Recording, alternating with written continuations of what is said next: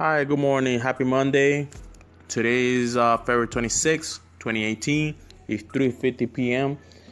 Um, I just want to inform uh, today's NBA game result: Miami Heat against New Orleans Pelicans. Uh, the result that went through overtime: Miami Heat 123, New Orleans 124. Now Miami Heat in the stats, they're in the eighth in the Eastern Conference and the New Orleans they're in the sixth Western Conference. Uh, the game was actually 46% of the field goals, 50 to 108. Uh, New Orleans they were like 48, 108 with a 44%. Three pointers, Miami Heat they were in the 33%, and the Pelicans they were like 26%. The free throw, Miami Heat they were like 65%, and the free throw for the Pelicans was 83. Miami Heat rebound 58, Pelicans 56.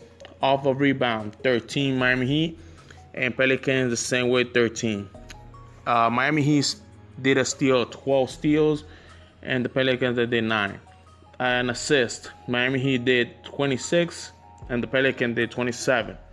Miami Heat blocked 5, and the Pelicans did 13.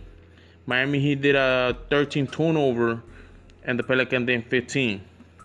Miami Heat did 23 fouls per, per personal fouls, and the Pelican did only 18.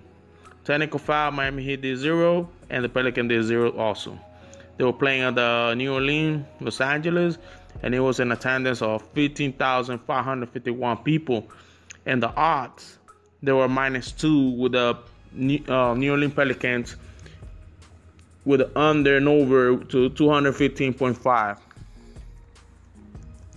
The game was pretty intense. It was pretty good. Uh,